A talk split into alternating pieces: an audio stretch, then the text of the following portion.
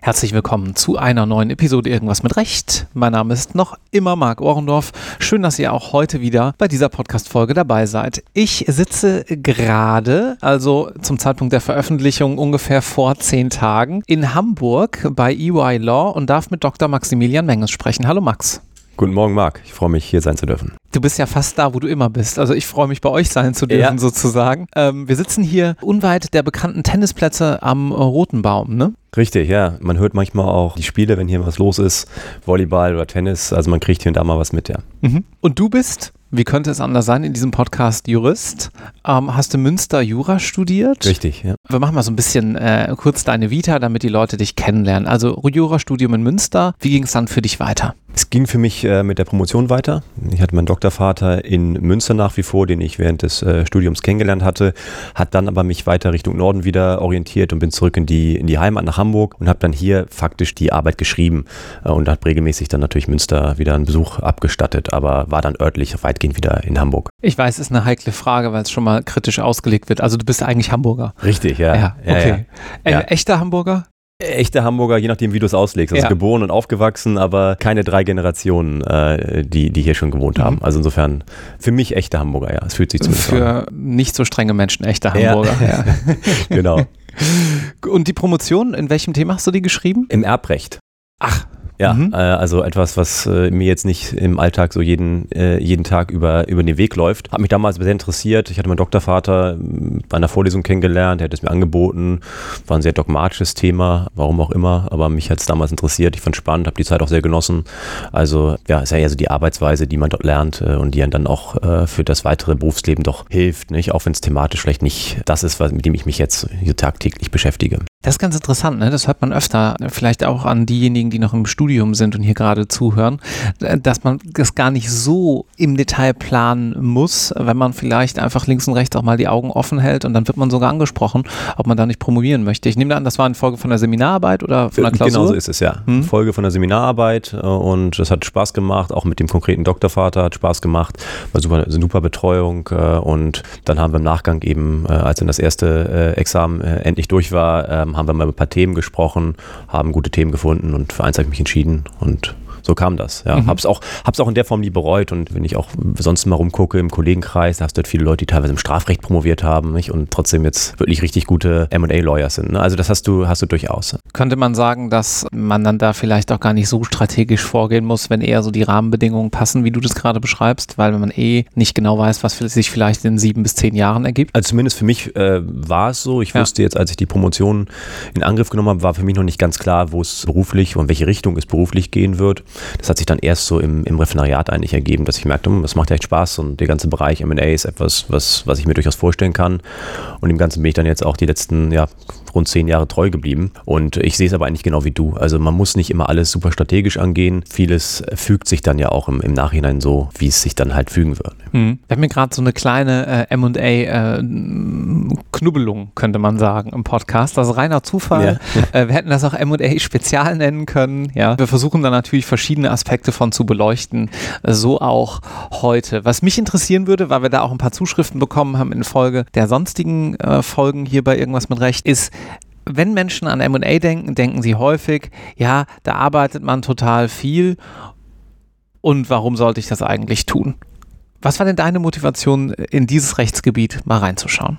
Ja, ich persönlich fand es ähm, sehr spannend. Ich habe es eigentlich kennengelernt, das erste Mal als Praktikant, mhm. ja, als Praktikant in einer, in einer großen amerikanischen äh, Kanzlei. Was, finde ich, im M&A ganz stark ausgeprägt ist, zum einen, dass man ja irgendwo so das Zentrum der, auch der anderen Rechtsgebiete ist. Ja, man, man ist ja zu weiten Teilen, arbeitet man ja gar nicht unbedingt so, so streng juristisch, sondern äh, ist ja eigentlich Projektmanager, ja, und muss letztendlich äh, Input sich von anderen von anderen Fachbereichen suchen. Man muss das natürlich dann alles zusammenfügen und irgendwo auch in, in äh, richtiger Form dann den Mandanten präsentieren und auch besprechen. Das fand ich sehr spannend. Also einfach nicht nur das, das dogmatisch-juristische hatte, sondern wirklich auch dieses richtig äh, in der Praxis und im Mittelpunkt stehen. Das, das fand ich sehr spannend. Ähm, ich finde, Teamwork hat man auch, äh, oder die Ausprägung des Teamworks ist im Bereich M&A ganz besonders stark, ja, weil man natürlich mit ganz, ganz vielen, ich sage es eingangs auch schon, mit ganz vielen anderen Fachbereichen Kontakt steht. Man kommt sehr viel mit Kollegen und Kolleginnen in Kontakt, aber natürlich auch mit dem Mandanten selber, weil man letztendlich irgendwo doch der, der Hauptansprechpartner ist für den Mandanten. Das war so einer der, der Hauptpunkte. Ähm, ich fand es insofern einfach spannend, da dann mit an vorderster Front sein zu können. Kannst du den einen Punkt nochmal erläutern, dass du sagst, ähm, weil ich glaube, wenn man das noch nie gemacht hat oder sich noch nie damit beschäftigt hat, braucht man ein bisschen Background. Warum ist es so, dass du sozusagen intern dann auch viel mit anderen Rechtsgebieten, mit Anwälten in anderen Rechtsgebieten dich abstimmen musst und dann aber gleichzeitig bei dem MA-Team alles zusammenfließt. Also ich kann dir mal ein Beispiel geben. Wenn äh, wir jetzt etwa einen Kaufvertrag draften, das ist ja etwas, was das M&A-Team jetzt primär im ersten Angriff machen würde. Und wir haben jetzt aber eine Zielgesellschaft, die äh, im regulierten Bereich tätig ist. Ja, dann habe ich im Zweifel ja selber nicht die, diese Sektorexpertise, die ich brauche, um einen sauberen, guten Vertrag aufsetzen zu können. Mhm. Ja, und dann muss ich mit jemandem sprechen, beispielsweise im Bereich Healthcare, der den ganzen äh, Markt kennt und auch weiß, was ich an äh, Regelungen aufnehmen muss, um wie gesagt, das sauber abzubilden. Nicht? Und äh, das sind solche Punkte, die ich einfach spannend finde, weil man dadurch natürlich auch in sehr viele andere Rechtsbereiche mit reingeht, ja, und, mhm. und äh, entsprechend das Ganze dann, das ist ja unser Job, das Ganze dann im Vertrag sauber abbilden muss. Und das ist sehr spannend. Oder wenn du eine Due Diligence machst, dann bist du zwangsläufig mit anderen Bereichen äh, zusammen. Nicht? Also wir so als, als Core-Team, nenne ich uns jetzt mal, äh, machen ja immer so den gesellschaftsrechtlichen Bereich. Wir sind ja eigentlich alles Gesellschaftsrechtler und so die ganzen Randgebiete, die so im Rahmen der Due Diligence anfallen. Aber sag ich mal so die, die wesentlichen anderen Gebiete, also IP-IT, Datenschutzrecht, Arbeitsrecht, ja, Real Estate, solche Bereiche, die machen wir nicht selbst, sondern da arbeiten wir mit den anderen Teams zusammen. Und die arbeiten quasi dann für den Report uns zu. Wir stimmen das mit den Kolleginnen und Kollegen ab und machen daraus quasi ein Gesamtprodukt, dass es insgesamt eben ein, ein sauberes, schönes Produkt wird und ein schöner Report wird. Also letztendlich haben wir diese ganzen vielen Anknüpfungspunkte im Alltag mit den mit den anderen Servicebereichen. Ne? Hm. Du hast gerade die Due Diligence angesprochen. Früher gab es dann so riesige Räume mit Aktenordnern. Mhm. Ne? Da saß man dann drin, vorne saß jemand, der hat irgendwie aufgepasst, dass nur die richtigen Leute rein und rausgehen und keiner was mitnimmt. Ja. Wie läuft das heute ab? Heutzutage ist es fast ausschließlich virtuell, nicht? Es ist einfach Fluch und Segen zugleich, könnte man sagen, weil so ein virtueller Datenraum natürlich auch immer zugänglich ist. Das heißt, äh, es, es vereinfacht aber primär die Arbeit. Das muss man einfach so sehen. Dass man jetzt physische Datenräume hat, ähm, habe ich äh, zweimal erst miterlebt. Mhm. Und das macht man heutzutage eigentlich auch nur noch bei äh, hochsensiblen Informationen, die man eben gerade nicht online stellen möchte in mhm. so einem mhm. Datenraum, wo sie theoretisch, auch wenn man jetzt vielleicht keine Downloadrechte hat und Printrechte hat, die man trotzdem nicht so äh, jedermann zur Verfügung stellt darstellen möchte, ist ja jedermann im Sinne von jedermann, der zugelassen ist zum Datenraum, mhm. nicht, also da nicht jeder Zugriff drauf, das ist klar. Aber es ist eben nochmal eine deutliche, ein deutlicher äh, Schutzmechanismus bei einer, also für einen physischen Datenraum, dass wirklich nur ein ganz beschränkter Kreis, dann meistens auch nur Berater wirklich zugelassen werden, dürfen sich dann hochsensible Verträge beispielsweise anschauen und dürfen es in der Regel auch nicht, äh, sag ich mal, alles, was sie dort sehen, so an den Mandanten weitergeben, sondern meistens eben dann auch nur in, in entsprechend äh, verschlüsselter, anonymisierter Form. Nicht? Also mhm. ist schon spannend. Ähm, hatte ich manchmal mit, mit Kooperationsverträgen, die dort in diesem physischen Datenraum offengelegt wurden. Und das ist schon spannend, dass man natürlich dann auch äh, als Berater die Möglichkeit hat, die mal sich anzuschauen und äh, Einblicke zu kriegen, die wirklich dann ein ganz, ganz enger Personenkreis nur bekommt. Ne? Aber der Regelfall ist in der Tat, du setzt dich an den Computer und machst einen virtuellen Datenraum auf. Und es hat natürlich auch wahnsinnig viele Vorteile, was so die, äh, die Arbeitsweise einfach angeht. Nicht? Lass uns da mal drauf eingehen, auf die Arbeitsweise. Es geht ja dann darum, vor allem äh, auch Risiken zu identifizieren, die da vielleicht noch entsprechend in den Unterlagen drin sind und äh, die die Gegenseite auch jetzt nicht so ganz unbedingt nach außen kehren wollte. Ist ja logisch. Jeder hat ja so ein bisschen sein eigenes Verhandlungsgeschick und seine eigene Verhandlungsagenda. Du hast dann da sehr, sehr viele Daten, sehr, sehr viele Verträge. Hast jetzt was gefunden, wo du sagst, hm, hier müssen wir uns das vielleicht nochmal näher anschauen. Wie läuft es dann ab? Machst du dir dann erstmal eine Notiz, guckst du weiter oder hangelst du dich dann von Dokument zu Dokument, besprichst du dich mit dem Team? Wie muss man sich das vorstellen? Das hängt eigentlich immer ganz stark davon ab, was die Information ist, die man, die man gefunden hat. Nicht? Also wenn man jetzt vom, vom Worst Case ausgeht, da hast du etwas äh, gesehen, was ein potenzieller Dealbreaker ist. Mhm. Äh, also wirklich ein richtiges, richtiges, dickes Red Flag. Was wäre das zum Beispiel? Naja, das wäre sowas, äh, zum Beispiel ein, ein Title-Issue nennen wir das. Also wenn du beispielsweise, äh, musst dir so vorstellen, eine DD, auch wenn du Unternehmen verkaufst, ist nichts anderes, als wenn du ein Auto verkaufst, einen Gebrauchtwagen, ja. Und einen Gebrauchtwagen guckst du dir ja auch an, guckst dir an, sind die, sind die Reifen in Ordnung, ist die Bremse noch in Ordnung, wie ist der Ölstand, ja, quietscht was bei der Probefahrt. So ähnlich machen wir das ja auch, ja. Die Reifen sind dann IPIT, äh, die Bremsen sind dann Arbeitsrecht und der Ölstand ist meinetwegen, äh, weiß ich, die Compliance, die Compliance-Prüfung. Und dann gibt's aber eben auch so ganz essentielle Punkte, die einfach passen müssen. vor allem eben die Frage, darf der Verkäufer eigentlich überhaupt das, das Target verkaufen? Ja, also, weiß ich, beim, um am Beispiel des Autos zu bleiben, ähm, hat er überhaupt den Kfz-Brief? Ja, und wenn er den Kfz-Brief nicht hat oder da ein anderer Name drin steht, dann weiß ich, okay, das äh, sollte wahrscheinlich lieber Abstand nehmen von dem Auto, ja, mhm. weil das äh, im Zweifel klopft immer die Polizei an und will das Auto wieder mitnehmen, weil der wahre Eigentümer gefunden wurde. Und sowas kann natürlich beim Unternehmen auch passieren, wenn du sagst, hör mal, der, derjenige, der im, in der Gesellschafterliste drin steht, ist ja jemand anderes als der, der hier als Verkäufer auftritt. Das ist jetzt ein, ein sehr, sehr unwahrscheinliches Beispiel, nicht? Aber wir haben natürlich auch andere Möglichkeiten, die, die auftreten können, nicht? Also beispielsweise, dass es dann doch Rechtsstreitigkeiten schon, schon gab, um die Frage, wer eigentlich überhaupt wirklich Inhaber der Teile ist. Ja, es kann sein, dass die Anteile belastet sind. Es kann aber einfach kommerzielle Punkte geben. Es kann sein, dass, ähm, dass ein erhebliches kommerzielles Risiko entsteht dadurch, dass äh, wesentliche Kundenverträge auslaufen, ja, und vielleicht nicht verlängert werden sollen oder aus diesen Klassiker so Change of Control, nicht? Wenn du eine Change of Control hast, also eine, eine Änderung der Inhaberschaft, dass dann daraus ein Kündigungsrecht für das Gegenüber, für den Vertragspartner wächst und sowas, nicht? Also da gibt es schon diverse Punkte, die man dann, wenn es wirklich wesentliche Punkte sind, schon im Rahmen der DD laufend dem Mandanten besprechen würde. Man sagen würde, pass auf hier, wir haben beispielsweise so ein Title-Issue entdeckt, ja, äh, sehr, sehr, sehr unwahrscheinlich, aber kommt hin und wieder vor. Und dann würde man das mit dem, mit dem Mandanten besprechen und wenn das wirklich so ein Dealbreaker wäre, manchmal auch Compliance-Probleme, nicht? Dass man sagt, so die, die Geschäftsgebaren, die da teilweise, sag ich mal, in der, in der Vergangenheit vonstatten gegangen sind, die bürgen erhebliches äh, Risiko, dass man ähm, natürlich auch ein Reputationsrisiko dann für, mhm. für einen äh, Käufer. Und das bespricht man dann. Ähm, manche Probleme kann man aus der Welt schaffen, ja, im, entweder schon im Vorhinein, gegebenenfalls über eine Freistellung könnte man die im, im SPA, also im Kaufvertrag, aus dem Wege räumen. Andere kann man vielleicht auch nach Closing äh, fixen. Also das ist sehr, sehr unterschiedlich, je nachdem, was für eine Natur das Problem ist. Und manchmal ist es aber auch so, dass es einfach kein, keine Lösung gibt und dass man sagt, okay, ich, ich nehme jetzt Abstand äh, mhm. vom Deal. Also es passiert durchaus, dass man sagt, wir haben ein solches Issue entdeckt, äh, wir gehen jetzt äh, pens down, wie es so schön heißt, äh, um auch keine weiteren Kosten zu produzieren und ja, dann ist der Deal eben in dieser Form tot. Das kann mhm. passieren, ja. Mhm. Jetzt sind wir schon ziemlich tief eingestiegen in das, was du hier eigentlich tust. Das äh, ist aber ja auch ganz schön. Lass uns aber mal in den folgenden Minuten den Blick noch ein kleines bisschen auf die Arbeitsumgebung, in der du hier tätig bist, werfen und bevor wir da erläutern, was ihr hier eigentlich so macht, muss man, glaube ich, nochmal ganz kurz deinen Werdegang komplett erzählen. Der ist nämlich ganz spannend. Du warst dann für ein LLM in den USA und hast dann dort auch deinen Berufseinstieg gefunden. Ne? Richtig, ja. Ja, das, das war so, ich habe, äh, also nach die Promotion, die wir schon angesprochen hatten, äh, bin ich natürlich auch in Hamburg geblieben, wie sich das als echter Hamburger gehört, bin hier ins äh, Referendariat gegangen. Und nach dem Referendariat wollte ich unbedingt nochmal raus, weil mich jetzt immer gereizt hat, noch einmal wirklich ein Jahr äh, ins Ausland zu gehen, habe dann ein LLM gemacht äh, in den USA, im äh, Süden Kaliforniens, in San Diego. Und äh, habe dann unmittelbar im Anschluss an den LLM den Berufseinstieg in San Diego auch gewählt, war dort für ein knappes halbes Jahr, noch im Anschluss an den LLM, dort in der großen amerikanischen Kanzlei Ganz kurz, kannst du den LLM empfehlen? Weil wir kriegen immer wieder Rückfragen.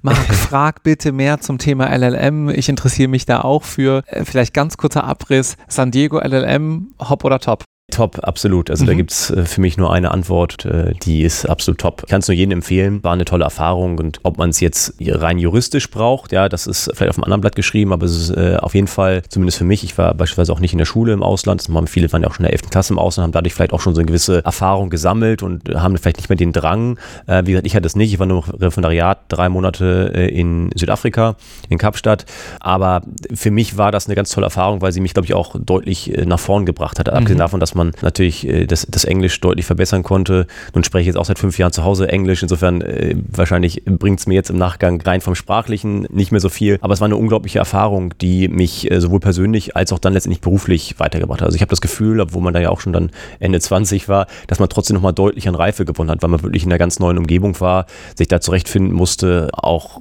auf Menschen natürlich nochmal ganz anders zugeht, wenn man, finde ich, einmal in die Situation war, dass man wirklich als Fremder im, im fremden Land ist, mit einer fremden Kultur dann doch doch irgendwo eine, eine fremde Sprache mhm. äh, spricht. Also äh, ich kann es nur jedem empfehlen und äh, der Aufwand, man hat ja auch diverse Bewerbungen dann geschrieben, muss sich in die Finanzierung kümmern etc. Das ist ein großer Aufwand, aber ich finde, es hat sich äh, in jedem Fall gelohnt und ich glaube, es kommt auch nicht mehr die Zeit, dass man so etwas machen kann. Also ich bin jetzt ja auch vor kurzem, wir hatten ja darüber vorhin gesprochen, vor kurzem Vater geworden. Die, die Zeit, in der man wirklich mal ein Jahr wirklich rauskommt, das ist, glaube ich, so die letzte Chance, in der man das noch machen konnte. War es zumindest für mich und für meine Lebensplanung war es die letzte, mhm. die letzte Chance, wo ich sagen konnte, jetzt kann ich guten Gewissens ein Jahr raus oder im Endeffekt waren es sogar anderthalb, ohne dass ich irgendwas verpasse oder irgendwo ähm, ja, das Gefühl habe, hinterher zu hinken oder so. Also mhm. ich kann es nur jedem, jedem ans Herz legen das, äh, legen, das zu machen.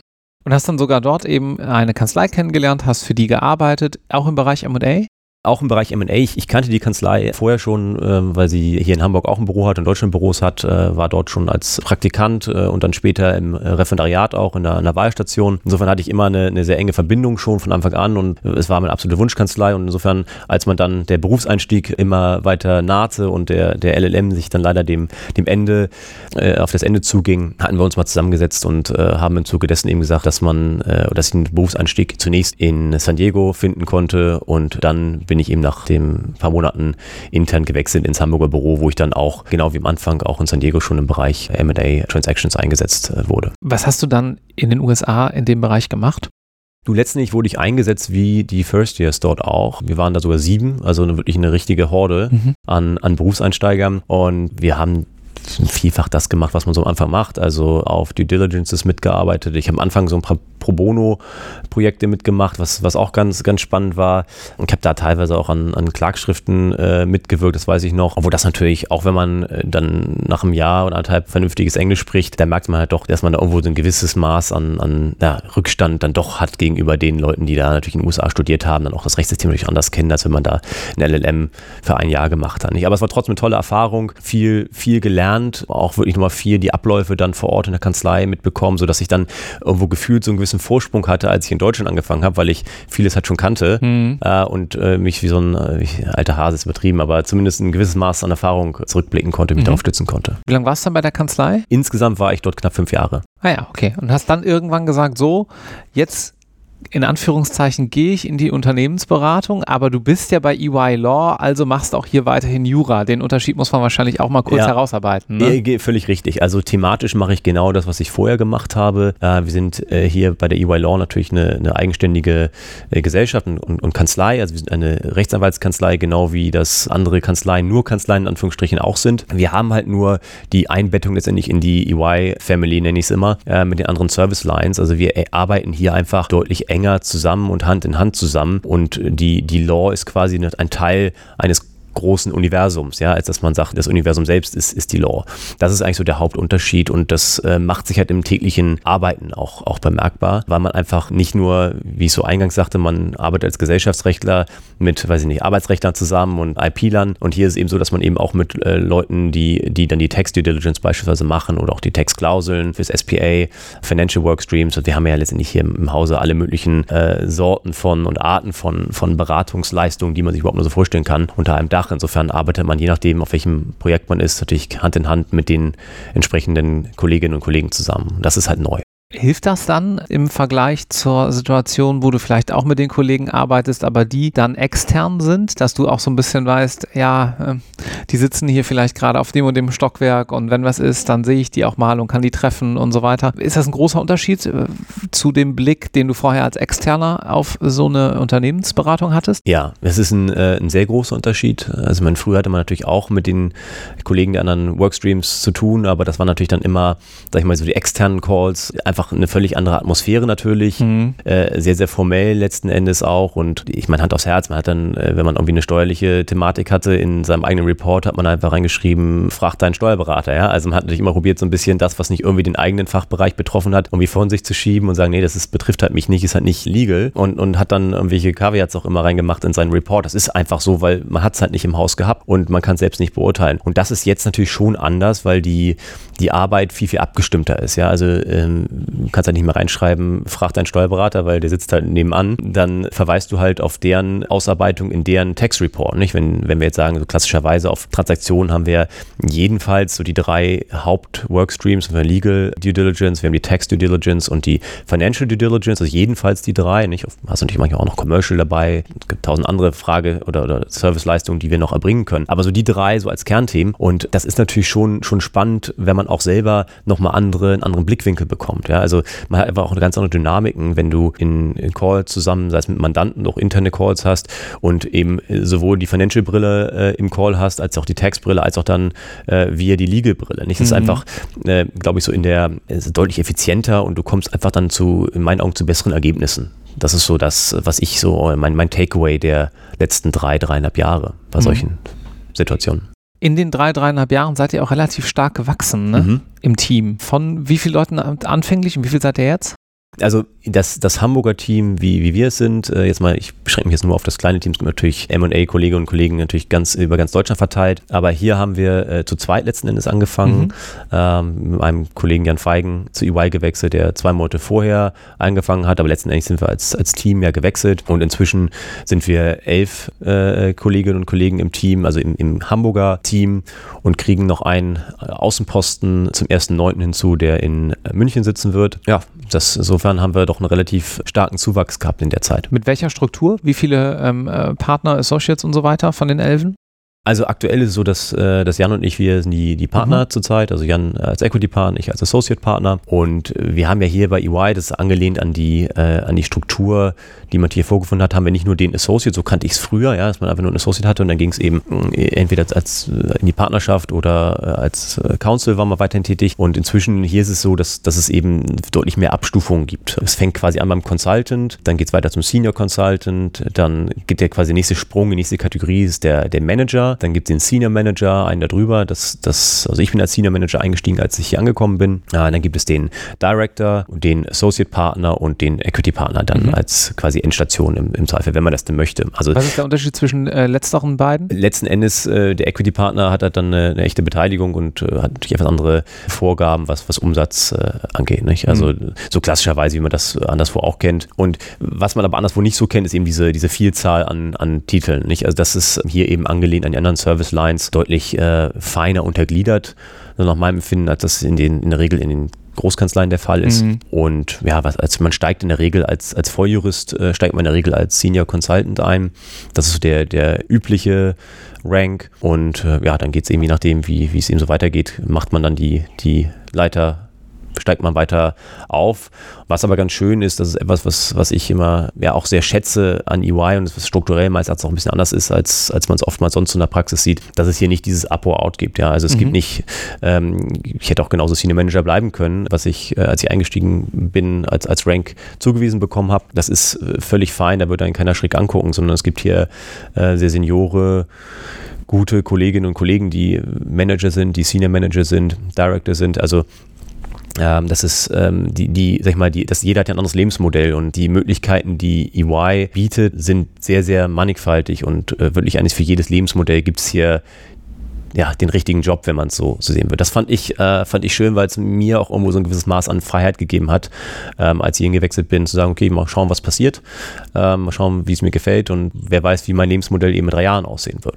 Dann hast du ja in dem Bereich oder in dieser Zeit auch äh, ziemlich viel in diesem Bereich an äh, Personalthemen, äh, Personalverantwortung und so weiter, zumindest indirekt, ne, wenn es gleich natürlich HR bei euch gibt, logisch, dazu bekommen, was ja eine Fähigkeit ist, wo ich mich manchmal wundere, die wir ja nicht unbedingt irgendwo lernen. Ne? Also man wächst dann da rein, man ist dann irgendwann so über 30, ein paar Jahre on the job und dann kriegt man so sein eigenes Team, eigene Mitarbeiter. Wie blickst du auf dieses ganze Thema? Was ist da für dich wichtig, wenn man so im Team zusammenarbeitet und wenn du dann auch entsprechend da Führungskraft bist? Ja, das ist in der Tat ein sehr wichtiger Punkt. Äh, ich glaube, das ist heutzutage mehr denn je ein wichtiger Punkt, weil wenn die Leute nicht happy sind, dann funktionierst du als Team nicht, dann hast du keinen Erfolg, weder in beruflicher Hinsicht als Team, noch hast du Spaß äh, an der Sache. Und äh, ich glaube, das ist ein ganz wichtiger Punkt, denn es ist ja auch, wenn du mal dich umhörst, so, dass den Leuten Bezahlung ja gar nicht mehr so wichtig ist. Nicht? Es ist den Leuten viel wichtiger, dass sie morgens ins Büro kommen oder sich an den Rechner setzen, wenn man im Homeoffice ist und sagt, das, was ich mache, es macht mir Spaß und ich identifiziere mich mit dem, was ich mache, aber vor allem auch mit den Leuten, mit denen ich zusammenarbeite. Mhm.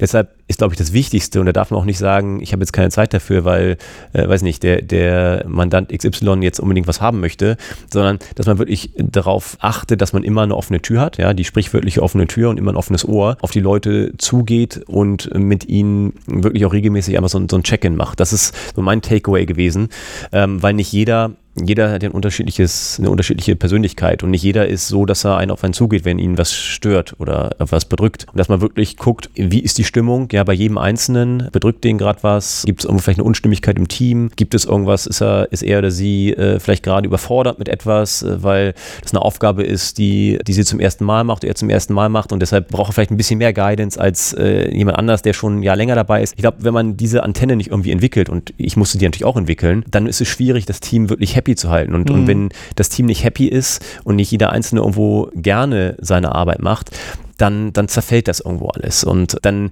äh, spricht sich das rum. Dann kriegst du natürlich auch keine äh, Leute, will keiner zu dir kommen, weil die sagen, ja, das ist das irgendwo, das, das, und, das ist keine, kein, ja, keine Verbindung zwischen, sag ich mal, den, den Leuten, die das Team irgendwo mit leiten müssen und den Leuten, die sonst im Team sind. Nicht? Das ist, glaube ich, so mein, mein Main Takeaway gewesen, was ich auch erst lernen musste in der, dieser Zeit. Ja, da trifft wieder der alte Spruch zu, äh, Menschen verlassen keine schlechten Jobs, Menschen verlassen in Anführungszeichen schlechte Menschen, ne? So ist es. Ja. Sie, oder zumindest Menschen, mit denen sie nicht zusammenarbeiten wollen. Ja, würde ja. ich voll unterstützen. Denn thematisch machen wir letztendlich das, was äh, tausend andere Kanzleien auch machen und tausend andere Anwälte auch machen. Aber vielleicht können wir irgendwo so das gewisse Extra und ein gewisses Maß an Spaß bringen, indem wir eben auch den Teamzusammenhalt wirklich stärken und wirklich uns als, als Team sehen mit flachen Hierarchien und wirklich, dass man, das ist ganz wichtig, glaube ich, keinerlei Berührungsängste hat, äh, dass man jetzt Angst hätte, in das Eckbüro zu gehen, so wie man das vielleicht manchmal so aus, äh, aus Erfahrung kennt, äh, weil man Sachen nicht ansprechen möchte, weil man das Gefühl hat, man stört oder es interessiert die Person nicht. Und genau das darf man, glaube ich, nicht kreieren, diese Stimmung, sondern mhm. im Gegenteil eine ganz offene Stimmung, auch mit offener Feedback-Kultur. Man muss auch selber offen sein, meines Erachtens für, für Kritik, äh, darf sich das selber, ja, sich da nicht denken, dass man, dass man nicht verbesserungsfähig wäre oder, oder selber an sich arbeiten könnte, sondern muss immer probieren, an sich selbst zu arbeiten. Nicht auch, wenn man vielleicht äh, auf dem Papier die Führungsposition hat. Habt ihr so ein 360-Grad-Feedback-Modell? Ja. Ja. ja. Kannst du kurz erklären, was das ist? Ich habe jetzt einfach den Begriff so verwendet, deswegen. Wir haben äh, eine Feedback-Kultur, die sowohl, also eine, eine, ein formelles Feedback-Programm, äh, was sowohl von, von oben nach unten geht, in Anführungsstrichen. Also das ist beispielsweise ein Partner, den Associate, ich sage jetzt Associate als Oberbegriff für alles, was nicht Partner ist, ja, äh, erfolgt, aber eben auch ein Upward-Feedback, ja, indem man als, als Partner oder auch beispielsweise als Senior Manager, ich habe auch als Senior Manager ähm, Feedback gekriegt von beispielsweise Senior Consultants, die dann gesagt haben, ja, pass auf, das ist gut und das ist, äh, machst du gut und da fühle ich mich wohl. Oder vielleicht bei dem und dem könnte, hätte ich mir noch etwas mehr Guidance gewünscht, irgendwie sowas. Nicht? Mhm. Ähm, geht natürlich jetzt nicht zu, dass irgendeine Form von Kritik da drin war. Nein, äh, Spaß beiseite. Aber das ist zumindest, es gibt diese, diese, diese Form von, von 360 Grad Feedback. Und was, glaube ich, noch viel wichtiger ist, das ist ja das Formelle, ist das tägliche. Also, dass du mhm. wirklich äh, mit den Leuten sprichst und einfach verstehst, was die Leute einfach gerade brauchen in der Situation. Ja, brauchen, musst du ihnen nochmal erklären, was ein, ein, NDA ist, also eine, eine Vertraulichkeitsvereinbarung und worauf es da ankommt, ja, wenn die irgendwie Markup machen sollen. Oder, oder ist die Person jetzt, brauchst du vielleicht nochmal etwas mehr Guidance, wenn es darum geht, wie ich den Report-Teil schreibe? Muss ich vielleicht nochmal ein Beispiel geben oder sagen, pass auf, hier ist es ja so und so oder weiß nicht, hier haben wir jetzt keine GmbH als Target, sondern eine AG oder was, worauf kommt es da dann an? Also, dass man einfach dafür, glaube ich, die Antenne hat und dann mit den Leuten spricht und äh, dann geben die Leute dir auch direkt Feedback und sagen, ah cool, dass du es nochmal erklärt hast, da fühle ich mich noch nicht wohl mit und so und ich mhm. habe ein schlechtes Gefühl und habe die ganze halbe Nacht wach gelegen oder, oder sowas. Nee, das, das hört man ja manchmal und dann sprudelt das aus den Leuten heraus und dann weiß ich, aha, okay, das war richtig, dass ich es gemacht habe und dann weiß ich auch für die nächste Person, wenn ich mich so verhalte, mache ich es richtig und äh, wenn ich es sein lasse, dann mache ich eben was falsch als Partner. Ist ganz interessant. Also ich sage jetzt gar nicht, dass das irgendwie früher alles im Studium einem beigebracht werden muss oder so. Ich würde nur gerne mal ähm, herausstellen, dass es da eben abseits der rein juristischen Fähigkeiten, auf die wir uns so häufig fokussieren, noch so viel gibt, was man dann im Rahmen seiner Karriere noch dazulernt. Ne? Absolut, ja. Kann ich mhm. eins zu eins so unterschreiben. Du hast mir im Vorfeld noch gesagt, und damit äh, sozusagen würde ich auf die Zielgerade mit dir einbiegen wollen in diesem Gespräch. Wir hatten dann auch so gewisse Milestones und so gewisse Ziele, die man dann auch im Markt erreichen will. Das haben wir jetzt auch ganz gut geschafft, äh, wo man dann auch als Team, wir sprachen gerade drüber, darauf hinarbeitet neben natürlich den Mandanten happy zu machen, was sind solche Ziele als Team, dass man sagt, das wäre mal irgendwie in Anführungszeichen fett? ja, also das Wichtigste ist nach wie vor für uns im Team und das ist auch das, was, was wir wirklich ganz klar kommunizieren, dass wir grundsätzlich erstmal Spaß haben. Ja, dass wir mhm. als Team wirklich unsere Arbeit gerne machen und gerne zusammenkommen, sowohl auf persönlicher Ebene als auch in fachlicher Ebene. Ja, dass da nicht Leute irgendwie bis Mitternacht sitzen, allein am besten im Büro oder das ganze Wochenende durcharbeiten, während, weiß nicht, jetzt ich draußen mit einem Rosé in der Hand von sieben bis zwölf äh, nebenan im Restaurant sitze. Also jetzt mal ein ganz extremes Beispiel. Also, dass wir natürlich wirklich zusammenarbeiten als Teamwork und bei uns sitzt keiner alleine, sondern wir arbeiten wirklich im Team und Schichten entsprechend um. Das ist für uns das Wichtigste, dass wir wirklich hier eine, eine ja, jeder Spaß hat und jeder letztendlich ausgelastet ist, aber nicht überlastet wird. Und wenn du sagst, ja, so was, was natürlich so sonst Ziele sind im Markt, also eher formelle Art. Klar, wir wollen natürlich weiter an, an letztlich am, am, am Markt weiter sichtbar werden. Wir möchten unsere Sichtbarkeit am Markt weiter steigern. Denn du hast es ja am Eingangs ja auch, äh, du hast es betont, ich habe es auch noch betont, nicht jeder weiß, dass EY Law ja wirklich auch eine Kanzlei ist, die groß ist, als Großkanzlei am Markt tätig ist, weltweit.